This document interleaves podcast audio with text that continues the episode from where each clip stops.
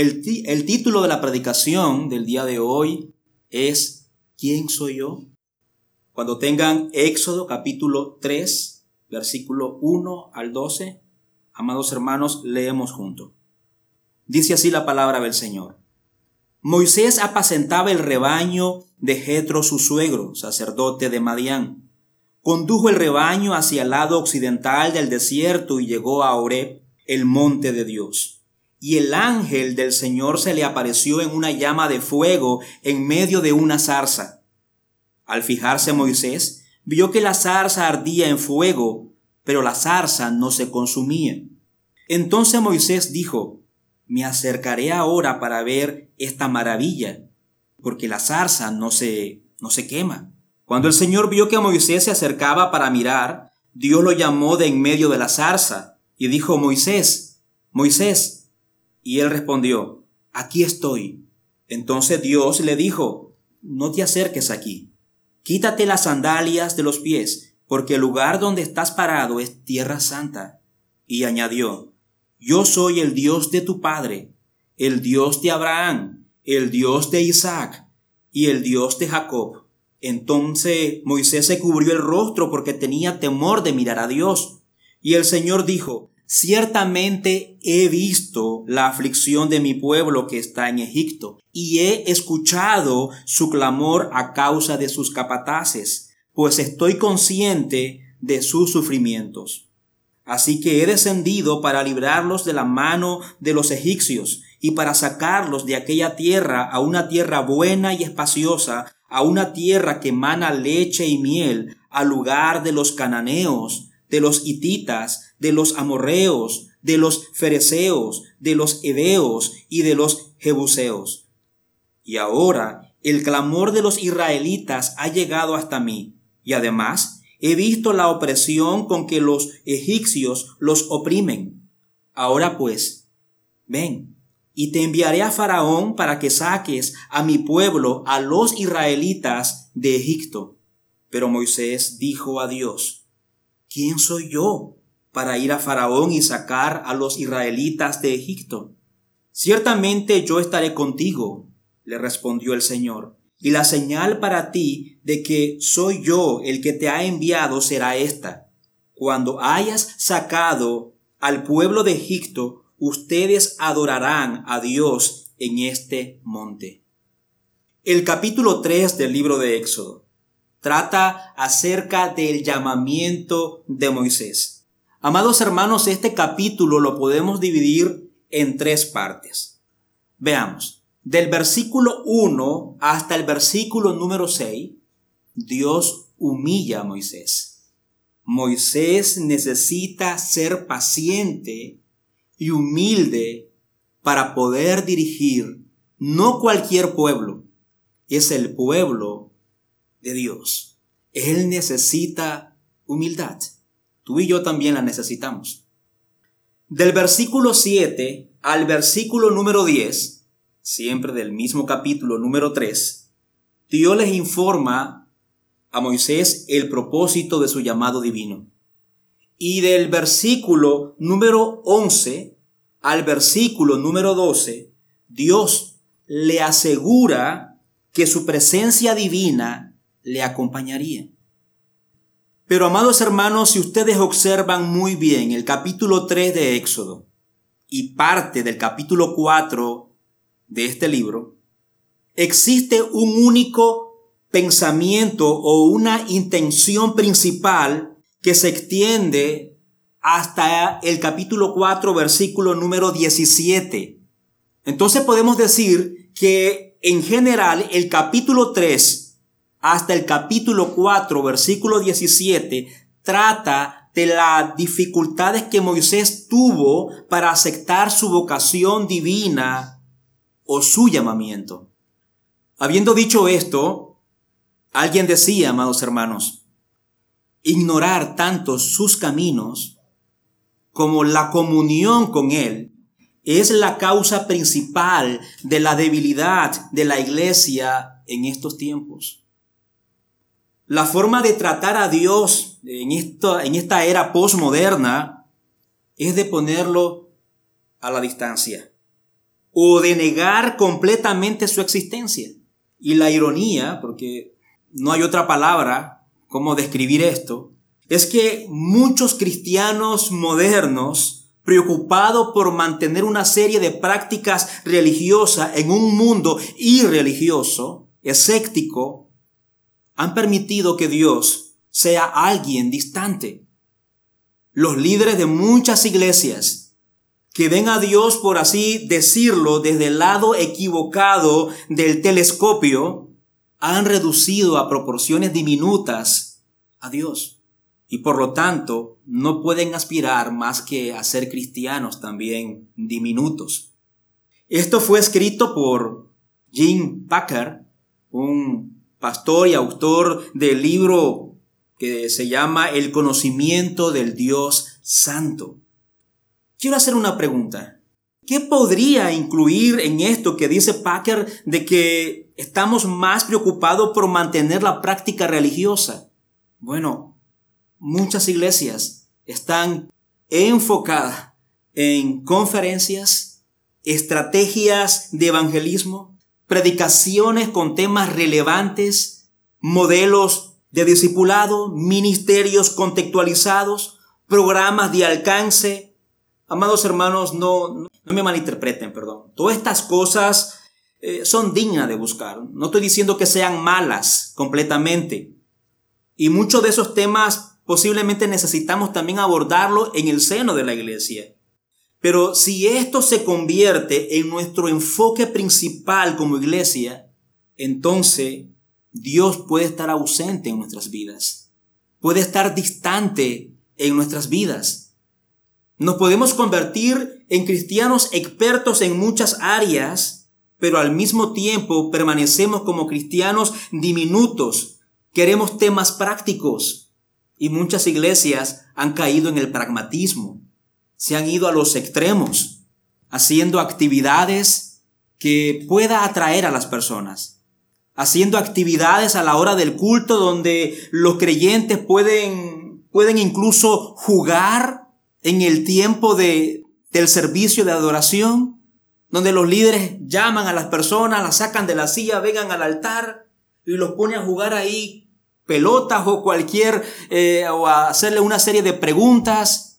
Y es parte del servicio, porque ellos consideran que hay que entretener a las personas, porque si estas personas no están entretenidas o ven un servicio aburrido, cansado, el próximo domingo no están aquí. Entonces se hace un servicio de cara a las personas. ¿En qué consiste el servicio de adoración? ¿Se trata de nosotros o se trata de una adoración a Dios. Amados hermanos, nada es menos práctico que el cristianismo sin Cristo. Podemos hacer una serie de actividades para entretenerlos, poner, a, poner aquí a hermanas a danzar aquí, con vestidos largos y les ponemos una alabanza y comienzan a danzar y están entretenidos. Puedo pasar todo el tiempo aquí eh, haciendo chistes o paso la semana entera buscando algunas frases para hacerlos reír a ustedes y entretenerlos con el objetivo de que la próxima semana ustedes vengan puntualmente a un culto o a un show. Amados hermanos, esto es lo que ha pasado. En muchas iglesias han ignorado los caminos del Señor. Se han distanciado de la comunión con Él. La advertencia de este autor sobre ese tipo de cristianismo diminuto que ha reducido a Dios habría sido relevante para los israelitas en Egipto también. Como veremos una y otra vez en los capítulos 1 y en el capítulo 2 de Éxodo, hermano, se ha preparado un escenario. Los israelitas se han multiplicado, pero están esclavizados. Amados hermanos, si ustedes observan estos capítulos, el capítulo 1 y el capítulo 2, apenas mencionan el nombre de Dios lo cual se hace evidente, se hace muy notable cuando vemos la frecuente referencia a Dios en el capítulo 3 en adelante. En el libro de Éxodo, capítulo 2, versículo 23, el clamor de los israelitas, nos dice la palabra del Señor, llega a Dios, pero no se nos dice que dicho clamor haya sido dirigido a Él. Los israelitas claman, gimen por el sufrimiento que están recibiendo de parte de los egipcios. Pero la Biblia no dice que este clamor ha sido dirigido a Dios. Pero en respuesta a ese clamor, a ese sufrimiento que eh, están padeciendo los egipcios, Dios dice, he descendido. Israel pudo haberse olvidado de Dios, pero Él está por darle un gran recordatorio. Está por revelar su nombre. En la actualidad, yo creo que ustedes ya han hecho también esta observación, pero en la actualidad a las personas les gusta definir a Dios. Por ejemplo, piensen en aquellas personas, yo no sé si ustedes han escuchado decir esta expresión, yo no soy religioso, pero soy espiritual. Otros dicen, pienso que Dios es el mismo de todas las religiones. Otros dicen, pienso que Dios es solo amor y no juzga a nadie. Lo que realmente están diciendo muchas de estas personas es, no quiero que nadie me diga qué debo de pensar sobre Dios. Yo voy a decidir por mí mismo cómo es Dios. Yo me lo imaginaré como yo decida. Nadie tiene que decirme cómo es Dios. Amada Iglesia Latina, los cristianos no somos inmunes a esto tampoco. Por ejemplo, al hablar sobre algún tema específico, hablemos acerca del carácter de Dios o de la verdad cristiana, posible que algunos podrían decir, no me gusta cómo suena eso. Yo no creo que Dios sea de esta manera. ¿Es amor, pero también puede ser fuego consumidor? No me gusta cómo suena eso. No me gusta ese término acerca de la soberanía de Dios, que Él tiene el control completo de todas las cosas. O puede ser, no me gusta cómo suena acerca de los estándares para la sexualidad en la Biblia. Lamentablemente en muchas iglesias se predica un Dios de acuerdo a su imaginación. Es decir, a cómo ellos piensan cómo debe ser Dios y se convierte en un Dios superficial, uno que encaja de acuerdo a sus deseos, pero que no puede ayudarles en sus necesidades. Pensamos en Dios de la manera en que nosotros queremos, pero hacer esto es alejarnos de Dios. Bien podríamos nosotros decir, me gusta pensar que los elefantes son animales que tienen dos patas Amado hermano, lo que quieras pensar de los elefantes es irrelevante. No cambiará el hecho de que tiene cuatro patas. Y yo, y tú, mi querido hermano, o cualquier persona que piense sobre Dios, no cambia lo que Dios es realmente. Dios no es un concepto que podemos nosotros moldear como nosotros queramos. ¿Qué nos dice la Biblia? ¿Cómo es Dios? Dios es una realidad absoluta. Así que en este pasaje de Éxodo capítulo 3, Dios dice, yo soy el que soy. Versículo 14. Dios se define a sí mismo. No lo define ningún ser humano. Dios se define a sí mismo. Es Dios quien determina y proclama quién es cómo Él es y no nuestra imaginación. Cuando somos confrontados con el Dios verdadero, descubrimos que Dios es más amoroso, pero también Dios es más aterrador de lo que nosotros podríamos imaginar y que cualquier otro Dios que nosotros pudiéramos soñar, hermano. En nuestro pasaje de hoy, Moisés está cuidando el rebaño, el rebaño de, de su suegro y termina en el desierto cerca de Oreb y ahí ve una zarza que no se consumía. La zarza estaba envuelta en llamas, pero ¿qué pasaba con esta zarza? Posiblemente Moisés estaba acostumbrado a ver este tipo de, de arbusto. También es posible que estaba acostumbrado a que en algunas ocasiones las zarzas ardieran en llama. Pero lo peculiar de esta zarza es que no se consumía. El fuego generalmente a muchos nos atrae. A Moisés dice que sintió curiosidad y se acercó. Esta zarza atrae a Moisés. En el versículo 3, léanlo. Capítulo 3, versículo 3. Pero de la misma forma espontánea con que Moisés se acerca, de esa misma manera espontánea también él mantiene una distancia de la zarza. Nosotros sabemos que si nos acercamos demasiado al fuego, nos quemamos, nos hará daño. Quizá Dios aparece de esta forma para resaltar la necesidad, amados hermanos, de guardar la distancia. Y este será un tema también que estaremos viendo en el libro de Éxodo en su momento más adelante, por ejemplo, en el capítulo 19 de Éxodo, versículo 10 en adelante, donde el Señor también hace un llamado al pueblo de Israel a que guarden una distancia de él.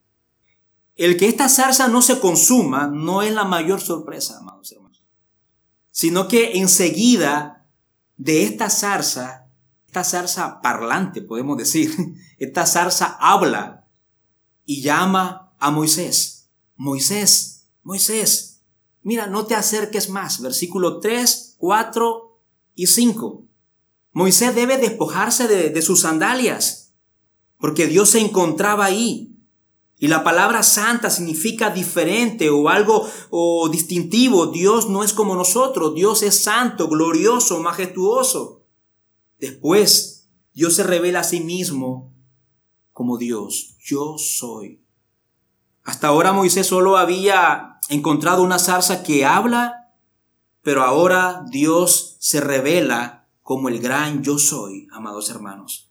Yo soy el Dios de tu Padre, el Dios de Abraham, el Dios de Isaac y el Dios de Jacob. Entonces Moisés se cubrió el rostro porque tenía temor de mirar a Dios. La reacción de Moisés es automática.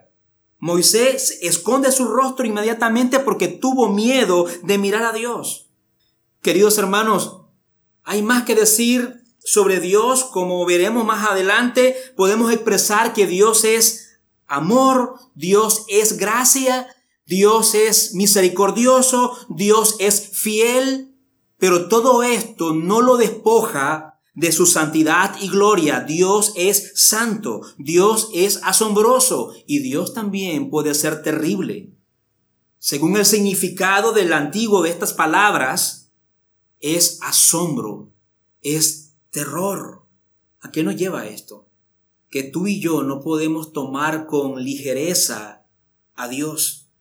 Dios no es como nuestra camarada. Dios es glorioso.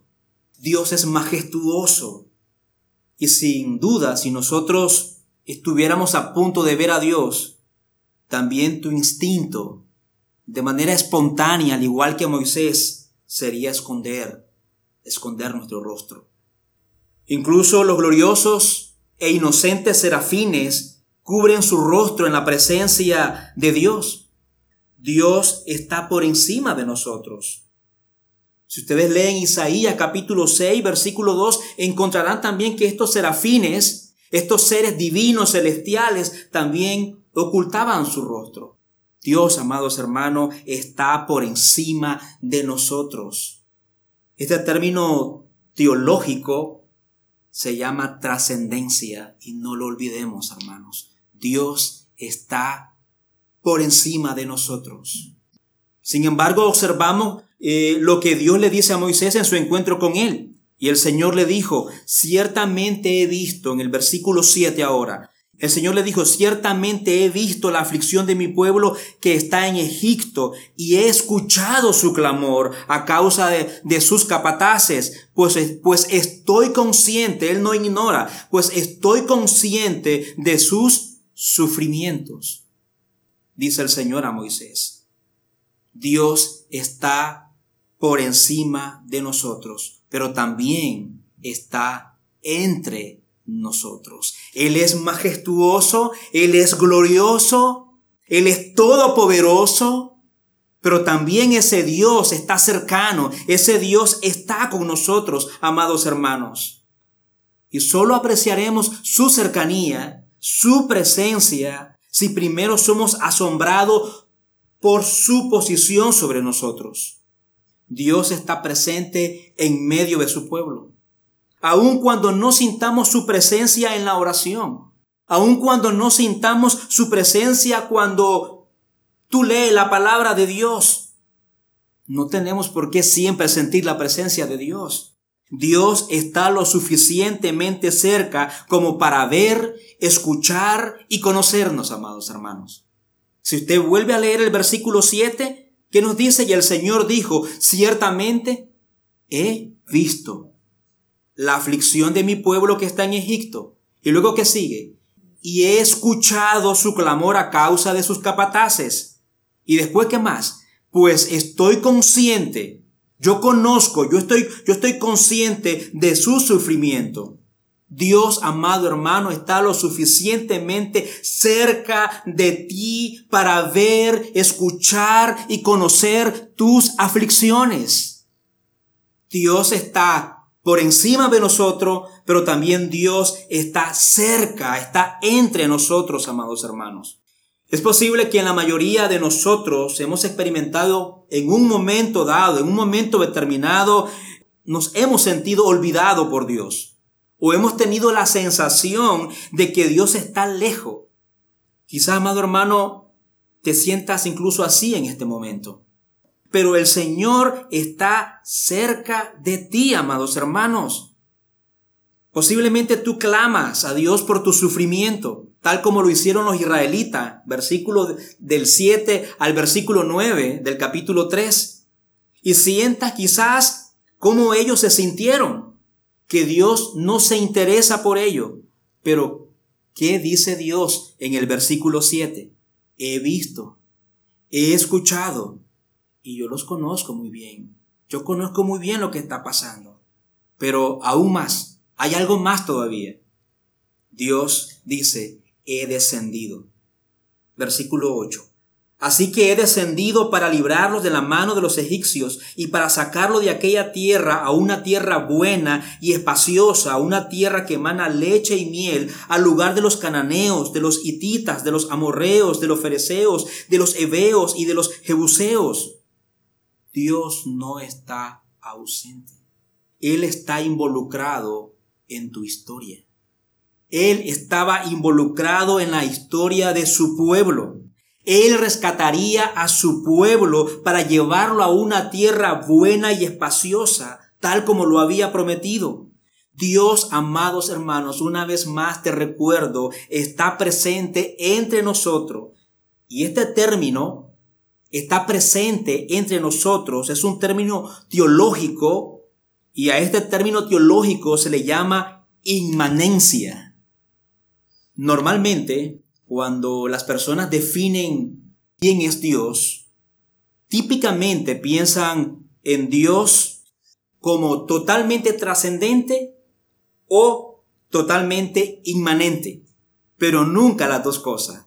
Por ejemplo, hablar con los musulmanes, los dioses del Islam y del deísmo. Estos son totalmente trascendentes. Muchos en Occidente son deístas funcionales, creen en Dios, pero este Dios no afecta sus vidas. Creen que Dios es grande, que Dios es todopoderoso, que está sobre nosotros, pero este Dios no afecta sus vidas. Para ellos Dios no ve, no escucha, no conoce y no ha descendido. Ahora, en contraste, con los dioses del misticismo, es decir, del, podemos mencionar el sufismo y, y otras religiones orientales, son totalmente inmanentes. Estas creencias o estas religiones enseñan que Dios está entre nosotros y que todo de cierta forma es divino, pero tampoco afecta a sus vidas. Pero el Dios que se le reveló a Moisés, amados hermanos, el Dios de la Biblia es ambas cosas. Está por encima de nosotros y está entre nosotros. Amados hermanos, quisiera hacer una observación y hacerla de manera rápida en el versículo 2 del mismo capítulo, del capítulo 3, que nos dice, y el ángel del Señor se le apareció a Moisés. Pero si ustedes observan de ahí en adelante, es decir, en los próximos versículos, se nos dice que es Dios el que habla. En el versículo 2 dice, el ángel del Señor se le apareció. Pero luego en los siguientes versículos ya no hace referencia al ángel de Dios, sino que se nos dice que Dios habla. Yo quiero hacer una aclaración. Algunas veces en el Antiguo Testamento, el ángel del Señor aparece como sinónimo de Dios mismo. A veces, no siempre, pero en este caso, aquí el ángel del Señor es sinónimo de Dios mismo. Sin embargo, en otras ocasiones hace una distinción entre el ángel de Dios y Dios. Veamos un texto bíblico y buscan en su Biblia, segunda de Samuel, capítulo 24, versículo 16. Cuando el ángel extendió su mano hacia Jerusalén para destruirla, el Señor se arrepintió del mal y dijo al ángel que destruía al pueblo, basta, detén ahora tu mano. Y el ángel del Señor estaba junto a la era de Arauna el Jebuseo. En general, la mayoría de los teólogos o eruditos de la Biblia piensan que el ángel del Señor hace referencia a Jesús. Dios ha descendido para ser Emanuel, Dios con nosotros. A veces el ángel de Jehová, como en el caso de Éxodo, aquí se presenta como un sinónimo de Dios. En la mayoría de las ocasiones, el ángel del Señor hace referencia a Jesús. Pero continuemos con nuestro pasaje de Éxodo. La sorpresa para Moisés está en el versículo número 10. Ahora pues ven y te enviaré a Faraón para que saques a mi pueblo, a los israelitas de Egipto. Amado hermano, me pregunto si al enfrentar un problema, y no importa cuál sea tu problema, el que estés enfrentando, si tú deseas escuchar a Dios decir, he visto, en ningún momento yo he apartado el rostro, he escuchado tus oraciones, conozco tu situación, pero nos pasa como Moisés, pero no lo escuchas, porque Dios también dice, voy a enviarte. ¿Estás listo, amado hermano, para escuchar esto en medio de tu dificultad? Porque eso es lo que el Señor le contesta a Moisés. A partir del versículo 12, Moisés entra en un diálogo con Dios que gira prácticamente alrededor de tres preguntas. ¿Quién soy yo? Pregunta Moisés, versículo 11 y el versículo 12. ¿Quién eres tú? Le dice Moisés a Dios. Versículo 13 al versículo 22. ¿Y qué hago si no me creen? Eso es parte del diálogo. Capítulo 4, versículo 1 hasta el versículo 17. Yo quisiera abordar en esta prédica la primera pregunta. ¿Quién soy yo? Es la pregunta que hace Moisés. Pero Moisés le dijo a Dios, ¿Y quién soy yo para presentarme ante Faraón y sacar a Egipto y sacar de Egipto, perdón, a los israelitas? ¿Qué podemos ver aquí? Moisés no se siente preparado. Moisés se ve débil ante el poder del faraón y, y también ante el tamaño de la tarea. ¿Quién soy yo para presentarme ante faraón y sacar de Egipto a los israelitas? Es una muy buena pregunta, amados hermanos. ¿Cómo podemos aplicar nosotros esto a nuestra vida práctica? ¿No te has hecho tú la misma pregunta? A veces yo me la he hecho. Ante ciertas eventualidades, ante ciertos problemas, ¿quién soy yo para enfrentar esta situación? En nuestra cultura posmoderna nos invita, nos invita a hacernos esta pregunta todo el tiempo. Y esto tiene que ver con la identidad, amado hermano. Hoy en día, en estos tiempos posmodernos, el término identidad se ha convertido en un término modificable. Es decir, es algo que podemos nosotros alterar. Pero hace un siglo, tu identidad estaba determinada por el lugar en donde crecías y por quienes eran tus padres. Pero ahora en estos tiempos posmodernos, el término identidad ha cambiado completamente. Ahora nosotros podemos inventarnos y reinventarnos cada día nuestra identidad.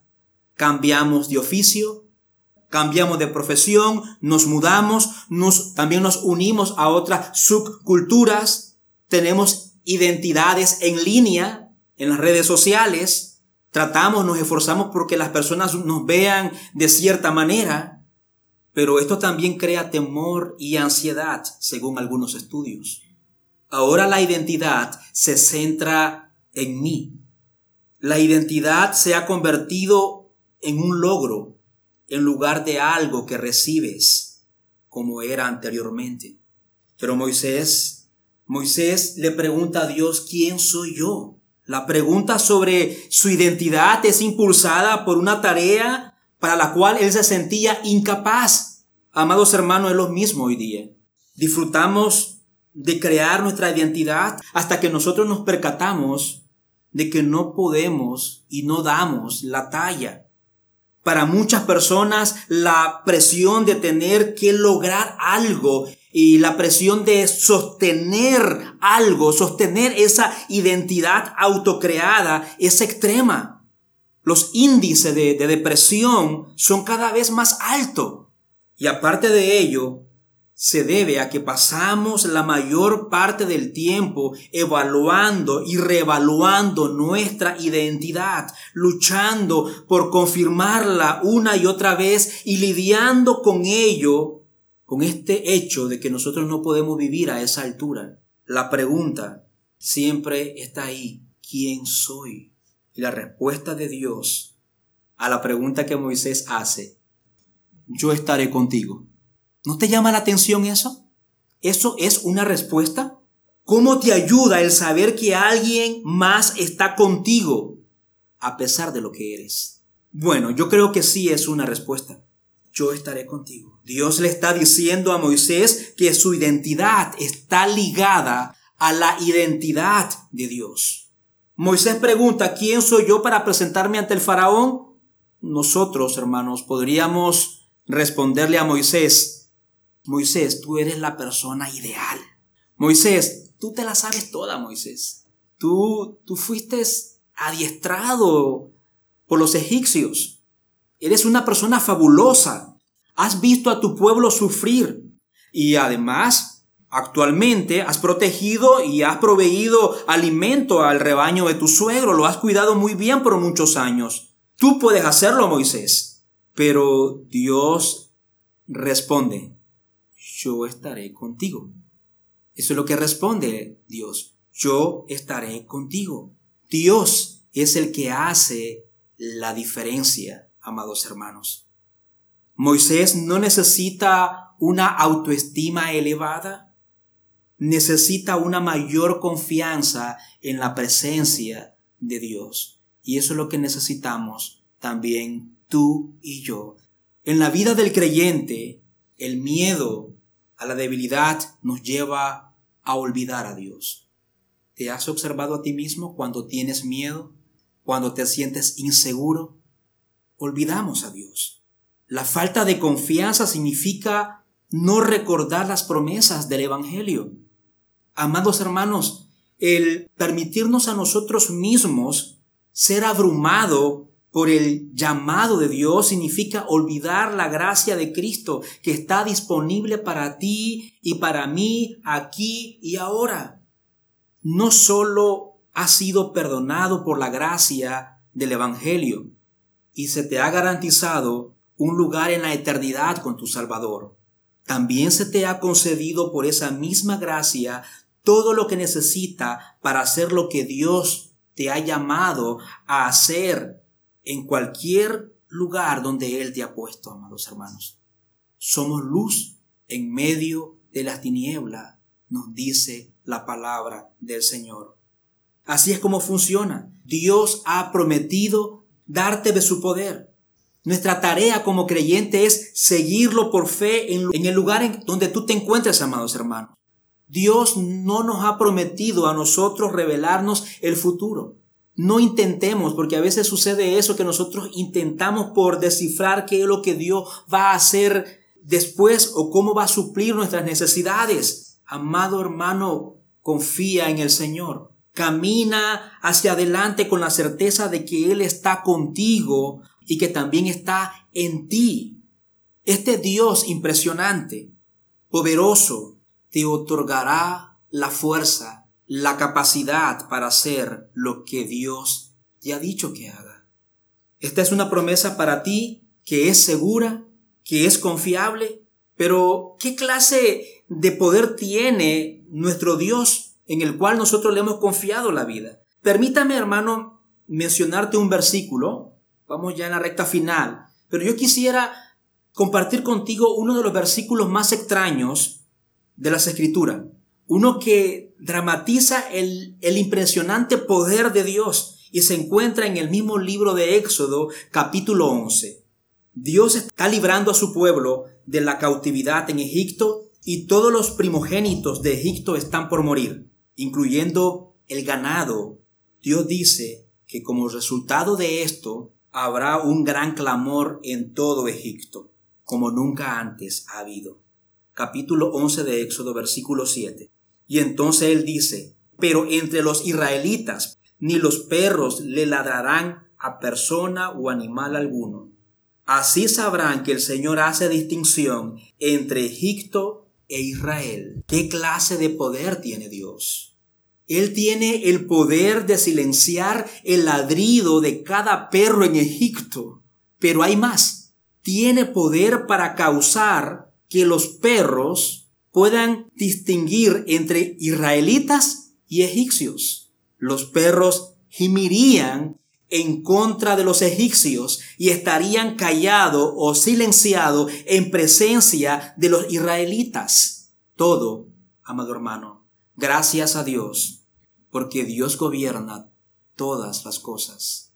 Dios ve, te escucha y conoce tus dificultades. Él tiene el control de todas las cosas y también de tu situación. Nuestro Dios, en este ejemplo, incluso tenía el poder de dirigir animales individualmente para hacer lo que Él, lo que él quiere que hagan.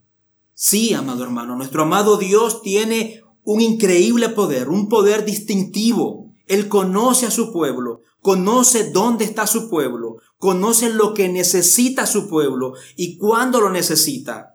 Conoce de qué debe ser liberado y qué debe ser controlado para que su voluntad sea hecha. El Señor sabe de qué tú necesitas ser liberado y qué debe ser controlado para que Él haga su obra perfecta en tu vida también, amado hermano. Ahora, ¿cuál es nuestra responsabilidad? Al tener este conocimiento de este Dios trascendente que está sobre nosotros, pero que también está entre nosotros, ¿Cuál es nuestra responsabilidad, amados hermanos? ¿Cuál es la respuesta que le da Dios a la pregunta que hace Moisés? Yo estaré contigo. Le dice, ven. Y lo envía a dónde? Al faraón para que saque al pueblo de Israel de Egipto. Ahora nuestra responsabilidad es también cumplir con el llamado que el Señor nos ha hecho. Proclamar y reflejar las virtudes de aquel que nos hizo el llamado. Amados hermanos, es un privilegio poder reflejar las excelencias de nuestro Dios. Vivimos en un mundo que está lleno de maldad, en un mundo de rebelión y en medio de ese mundo estamos nosotros. Y nosotros somos sus embajadores y tenemos el llamado de proclamar, de suplicar a los enemigos de Dios, así como tú y yo un día fuimos enemigos de Dios, a que se reconcilien con Él. Dios nos dice no tengas miedo. Dios te dice yo estaré contigo. Puedes caminar por la vida conmigo. Puedes basar tu identidad en lo que conoces de mí ahora. Encuentra tu confianza y valor sabiendo que yo estoy aquí para ti y aquí contigo. Puedes confiar en que estoy contigo y en que tus logros y fracasos no afectarán tu estatus. Yo estaré contigo. Quiero darte una ilustración. Imagina que intentas visitar al rey Felipe de España y te preguntarán, ¿quién eres? En otras palabras, ¿qué te da derecho de estar aquí? Muchos de nosotros no pasaremos de la puerta principal. Pero ¿qué pasa con Leticia Ortiz? En su adolescencia ella no tenía más acceso que nosotros. Ahora ella puede decir, ando con él. Me casé con el rey. ¿Quién es ella ahora? Ella es su Alteza Real. Ella obtuvo su identidad de su esposo. Y ella puede decir, yo ando con él. Amados hermanos, tú y yo estamos unidos a Cristo. Somos hijos de Dios Padre. Y como hijos de Dios pertenecemos al cuerpo de Cristo, su iglesia, su esposa. Nosotros también podemos decir, nosotros andamos con Él. Hemos recibido nuestra identidad de Él. En este encuentro con Moisés, Moisés representa, amados hermanos, a Israel. Y en este encuentro se lleva a cabo en Oret, la montaña de Dios, pero también Oret es el mismo monte de Sinaí, es la misma, es el mismo, es la misma montaña. Y cuando Dios le dice a Moisés que la señal, la prueba de que Él está con Moisés, dice, cuando haya sacado de Egipto a mi pueblo, todos ustedes se me rendirán culto en esta montaña. Versículo 12. Esto es lo que sucede amados hermanos. Cuando Israel llega a esa montaña, Éxodo capítulo 19, Israel repite la experiencia de Moisés. Encontrarán al Dios santo, pisarán suelo santo, escucharán su voz. Israel como nación recibirá su identidad de Dios, convirtiéndose en su propiedad exclusiva, un reino de sacerdote y una nación santa. En el capítulo 4, versículo 22 de Éxodo, leemos que Dios dice que Israel es su primogénito. Aplicación del sermón. ¿Quiénes somos? Amados hermanos, nosotros somos hijos de Dios. Somos su pueblo. Puede ser que en esta semana tuviste algunos días terribles en el trabajo. Puede hacer que seas una madre o un padre o un hijo bueno y no egoísta. Quizás fuiste alabado en tu trabajo o quizás se burlaron, posiblemente te ignoraron, te ofendieron. Puede ser que hayas sido muy obediente en esta semana o que hayas pecado frecuentemente. Pero si has recibido a Cristo, tu Señor y Salvador, entonces eres hijo de Dios. Y nada puede cambiar eso, amado hermano. Tu identidad descansa en el Señor. ¿Quién soy yo? Soy un hijo de Dios y Dios te dice, yo estoy contigo. Pero además de eso, es importante comprender que Dios no solo te ha perdonado, lo cual debe ser maravilloso tenerlo presente todos los días de nuestras vidas, sino que también te ha dado, hermano, esa identidad de ser parte de la familia de Dios. Eres hijo del Rey de reyes y señor de señores. Pero también eres templo donde mora el Espíritu Santo de Dios. Sí, amado hermano, esto es una realidad. Eres templo del Espíritu Santo. Pero si tú olvidas esto, ¿qué es lo que te queda? ¿O con qué te quedas? ¿Con un cristianismo que hace cristianos diminutos, como decíamos nosotros al inicio de la prédica? ¿Te queda un cristianismo solamente con un puñado de, de reglas, si lo único que necesitara fuera reglas y conocimiento teológico, Jesús no tendría que haber venido a morir. Todo lo que tenía que haber hecho es haberte dejado la Biblia y después irse. Pero no fue así, amado hermano. Hago una vez más el énfasis. Nuestro amado Dios invadió tu vida en su rol de Padre, en su rol de Salvador, y en su rol de ayudador, Él mora dentro de ti. Por gracia te hizo parte de su familia. Por gracia te hizo un lugar en la gloria. Y Dios hizo todo esto para que no solo reciba su perdón, sino para que estuviera con Él para el resto de tu vida. Hizo esto para que tuviera todo lo que necesitas para la vida y también para la piedad. Así que si eres un hijo de Dios, deshazte del temor que golpea tu puerta, recordando quién es Dios y en quién te has convertido. No celebres solo su gracia, permite que Dios redirija, reoriente tu manera de vivir de ahora en adelante somos hijos del Dios Altísimo. Oramos al Señor.